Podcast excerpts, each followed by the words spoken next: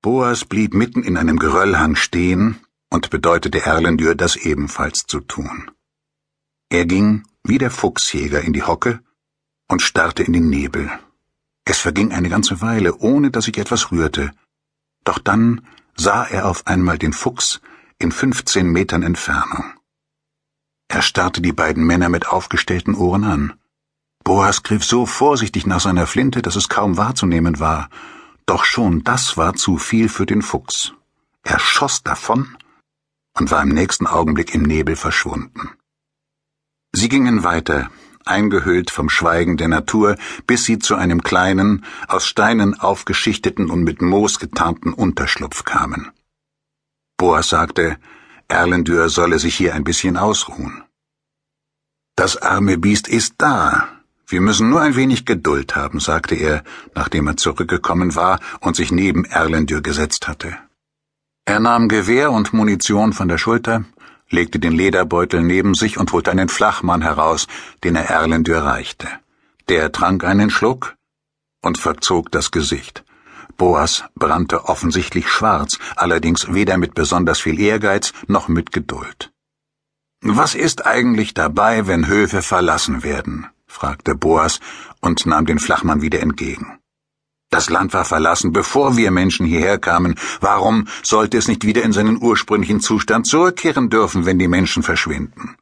Wieso muss das Land an irgendwelche Spekulanten verschachert werden, nur um eine ganz natürliche Entwicklung aufzuhalten? Kannst du mir das sagen? Erlendur schüttelte den Kopf. Sieh dir den armen Qualfjördir an. Der liegt ja sozusagen bei dir vor der Haustür, sagte Boas. Da stehen zwei Monster rum, die rund um die Uhr Gift über das Land spucken. Für wen?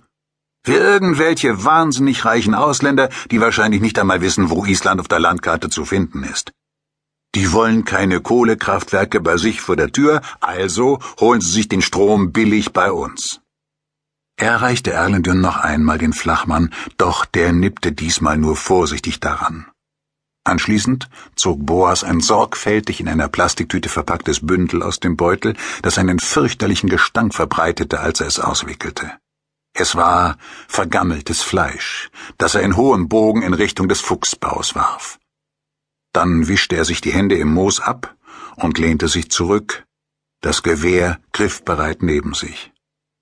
Der wird das schon bald wittern, erklärte Boas. Eingehüllt von Nebel und Nieselregen saßen sie eine ganze Weile schweigend da.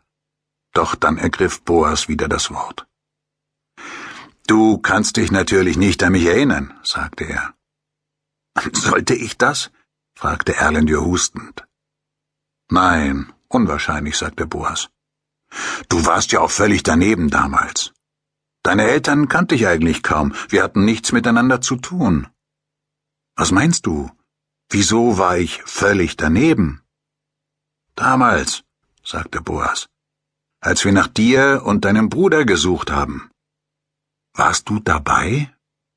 Ja, bei der Suche waren alle dabei. Ich habe davon gehört, dass du manchmal hier in deine alte Heimat kommst, in Backassel haust und in die Berge steigst. Du glaubst immer noch, dass du ihn finden kannst. Nein, das tue ich nicht. Reden die Leute darüber? Wir alten Kerle erzählen uns manchmal die alten Geschichten hier aus der Gegend, und dabei ist auch die Sprache darauf gekommen, dass du wieder in die Berge hinaufsteigst. Und es stimmt, wie ich sehe. Erlendur verspürte keine Lust, einem Unbekannten Rechenschaft über sein Tun und Treiben oder Auskunft darüber zu geben, wie er sich sein Leben eingerichtet hatte. Hier war er aufgewachsen, und er kam zurück in seine Heimat, wenn er das Bedürfnis danach verspürte. Er unternahm lange Wanderungen und fand es angenehmer, auf dem verlassenen Hof zu sein, als in einem Hotelzimmer zu hocken. Kannst du dich an die Suche erinnern? fragte er. Ich kann mich daran erinnern, wie Sie dich gefunden haben, sagte Boas, ohne seine Blicke von dem Köder abzuwenden. Ich war nicht in der Gruppe, doch es sprach sich schnell herum und wir waren unheimlich froh. Wir waren überzeugt, dass wir deinen Bruder auch finden würden. Er kam um. Ja, so war es wohl. Erlyndir schwieg. Er war etwas jünger als du, sagte Boas. Ja, zwei Jahre. Er war acht. Daraufhin schwiegen sie lange.